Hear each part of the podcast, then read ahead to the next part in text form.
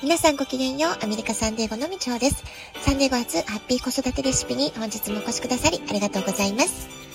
みんな違ってみんないい。ママが笑顔なら子供も笑顔。子育てで悩んでることの解決のヒントが聞けてほっとする。子育てがちょっと楽しく思えてきた。聞いてくださってるあなたが少しでもそんな気持ちになってくれたら嬉しいなと思いながら配信をしております。て、今夜はライオンズゲート後半に訪れる水亀座満月となっております。えー、昨日もお話ししましたけれども、えー、今宵はね、自分らしさって何だろうってことをね、ぜひ深掘りする、そんな時間を、えー、過ごして楽しんでほしいなというふうに思っております。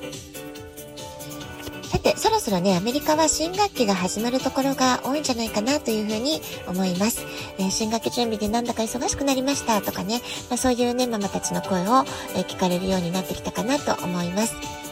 で、日本の学校だとね、夏休みといえば、夏休みの宿題っていうのが付き物なんですけれども、アメリカはね、この夏休みの宿題ってものは全く存在しないわけなんですよね。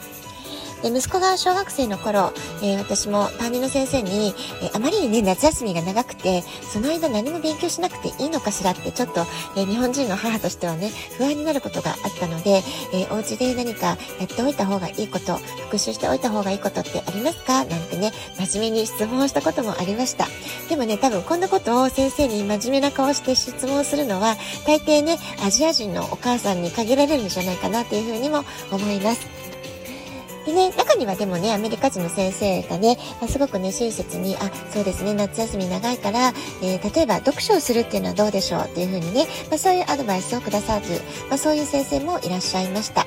あるいは面倒見のいい、とてもね、きめ細かい担任の先生のケースだと、えー、成績表をね、最後の日にもらって帰ってくるんですけれども、その封筒の中にね、えー、楽しい夏休みをねっていうお手紙と一緒に、えー夏休み、えこういう本を読むと楽しいわよ、みたいな感じでね、えブックリスト、え読書のおすすめ本のね、リストを書いてくださったりとかね、まあ、そういう先生もいらっしゃったなっていう記憶があります。でもね、え、3ヶ月ぐらい休みの割にはたったその程度のことなんですよね。本たくさん読めるといいわね、ぐらいな感じで、あとはもうたくさん楽しんでね、みたいな感じで、えー、学年末終えるわけなんですよね。で、アメリカの夏休みっていうのは、1学年が終わって、まあ、5月の終わりとか6月の半ばぐらいに大体学校が終わるわけですよね。1年生の終わり、2年生の終わりってことで、学年度末が、えー、6月ぐらいになっています。で、そこからね、夏休みを挟んでってことになるわけなんですけれども、まあ、地域や学校区によって違いはありますけれども、まあ、おおよそね、えー、まあ、6月から8月ぐらいまでの間、2ヶ月半から3ヶ月の、え長い長い夏休みがあるという感じなんですよね。で、こんなに長い夏休みなのに一切宿題がない。え全く自由っていうことなんですよね。ただね、えー、アメリカ人のお母様たちの中でも、じゃあ2ヶ月半、3ヶ月の間ずっと遊びっぱなしだったら、やはりね、すっかりその前の学年で習ったことをすっかり忘れてしまうってことで、少しね、その前の学年の復習をしておこうとか、えー、次の学年のドリルなんかを、えー、本屋さんで買ってきてね、ちょっと毎日少しずつドリルだけしておこうとかね、まあ、そういったことを気にして、家庭学習で、えちゃんとこう忘れないように復習をして少し予習もしておくというようなね、まあ、そういう配慮を家庭学習の中でしてるご家庭っていうのも結構あるんじゃないかなと思います。で、動画席のね、ご家庭がもう大半ってこともありますし、夏休みの過ごし方の定番というのは、サマーキャンプということになるでしょうか。毎日通いで、えー、まあ、デイケアキャン、えー、で、で、キャンプという形でね、のサマーキャンプがあったりですとか、まあ、宿泊型のものもあったりします。まあ、大抵は毎日お家から、えー、親が連れて行って通うとか、えー、中には送迎バス付きのキャンプがあったりですとかね、えー、通通って毎日あの学校の代わりにサマーキャンプに参加するっていったものが主流かなと思います。で、種類は本当にたくさんありまして、スポーツに特化したものであったりとか、音楽やアートのキャンプがあったりとか、まあ、サイエンスとか、えー、マスとか、えー、英語などの、えー、勉強に特化したものっていうのもあります。で、その他にはね、あちこち毎日違う場所に遊びに出かけるというような、え楽しい、えもう遊び三昧のキャンプがあったりとか、えヨガとか、え体を動かすエクササイズ系の、えキャンプがあったりとか、あるいはもう毎日広大な公園でね、体を使った遊びを思いっきりやるとか、トロンコになって遊ぶとかね、まあ、そういったね、えー、アドベンチャータイプのものだったりとか、本当に多種多様なサマーキャンプを、の中から、えー、子供たち、まあ、親子でね、選ぶことができるかなと思います。え我が家も息子が小学生の頃は本当に毎年サマーキャンプにいろいろお世話になりました、えー、例えばサッカーキャンプであったりスイミングキャンプゴルフのキャンプトライアスロンのトレーニングをしてみたりとか、えー、長い夏休みだからこそ、えー、あの長い期間ね、え毎日毎日、え何かスポーツ三昧で、え体を動かすキャンプに参加する、まあ、そういったことがねうちの子の場合はね、あ、とにかくやっぱスポーツが好きな男の子だったので、まあ、そういったことが多かったかなと思います。ただね、高学年になるとね、えー、まあ、いくらね、体、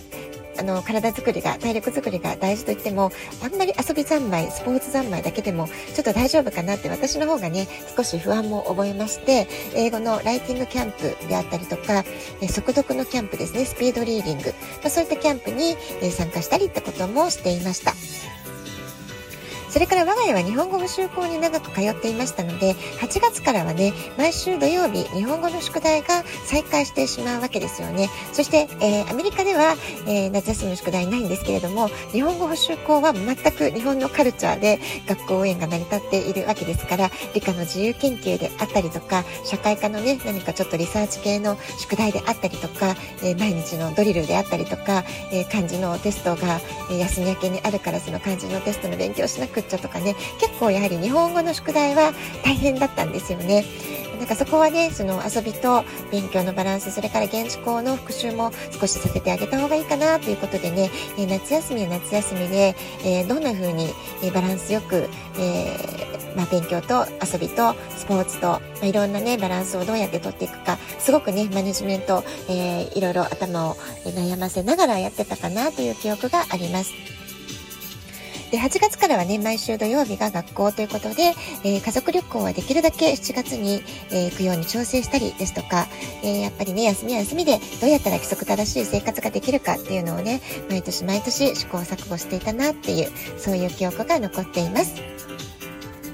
え、夏休み期間が長いだけにデイキャンプ、日帰りのね、キャンプを含めた複数のキャンプに参加する子供たち、えー、我が家だけじゃなくて周りのね、お友達を見ていてもすごく多かったなと思います。様々なキャンプに参加することで、そのキャンプで初めて出会って仲良しになる、まあ、そういう友達の数も増えたりですとか、そのキャンプごとにね、違う体験をしますから、えー、毎週毎週いろいろな経験をして、夏休みならではの成長が、えー、見ることができる、まあ、そういうね、大事な時間間だったかなというふうにも思います。それから先ほどね、読書っていう話も出ましたけれども、地域の図書館がリーディングプログラムというのを実施していたんですね。まあ、読書プログラムというような感じでしょうか。本を何冊読んだのかっていうのを記録していって、スタンプをもらって、ま、そのスタンプがね、どれだけ集まったか、その数に応じて、いろいろなご褒美の、えプレゼントがもらえるっていうことだったので、え子供たち、特にね、低学年の時期は、そのご褒美が楽しみで、何がもらえるのかなとか、えー結構ね豪華なご褒美多かったんですよね、えー、そのご褒美を楽しみに、えー、読書を楽しもうっていうことで、まあ、読書が一つのアクティビティみたいなね、えー、遊び感覚ゲーム感覚になっていたので、え本好きにさせるための、え仕掛けとしてはすごくねありがたかったなっていうふうにも思っています。でこんな風に子どもたちが学習意欲を伸ばす時あるいはやる気になる時っていうのは楽しいっていうね、えー、風に脳が感じている時なんですよね楽しいなって感じてることあるいは夢中になって面白いって思ってる時は、えー、もっともっとやりたいっていう風に熱中していくものですから、えー、子どもたちがどれだけ楽しく、え、遊び感覚で学習活動ができるか、まあ、そういう工夫をすることがねすごく大事なポイントになってくるんじゃないかなと思います。ですので私は学習環境を整える時も楽しいことや遊びの中で中にどれだけ学びの要素を盛り込むのか、まあ、ここをねすごく気にして、えー、大事にしてきたなという思いがあります楽しくなければ学びじゃない、まあ、こんな感覚でね、え、親子で思い切り楽しむ工夫をしていると子どもたちは自分から好きなことを見つけていったり好奇心の目を膨らましていくんじゃないかなというふうに思います。草花が夏の間にぐーんと大きく成長するように子供たちも夏休みっていうのは一回りも二回りも大きく、えー、大きく成長する時期なんじゃないかなっていうふうに思います。えー、ぜひね、今年の夏休みの成長、えー、お家の中でね、何かしら何あの記記録に残しておく、ビデオを撮るでもいいし、何かね、お母様の記録、メモでもいいと思います。何かね、残しておくと、後から振り返った時に大切な家族の記録、記憶になっていくんじゃないかなと思います。では、今日はこの辺で、今日も素敵なお時間をお過ごしください。ごきげんよう、みちおでした。さようなら。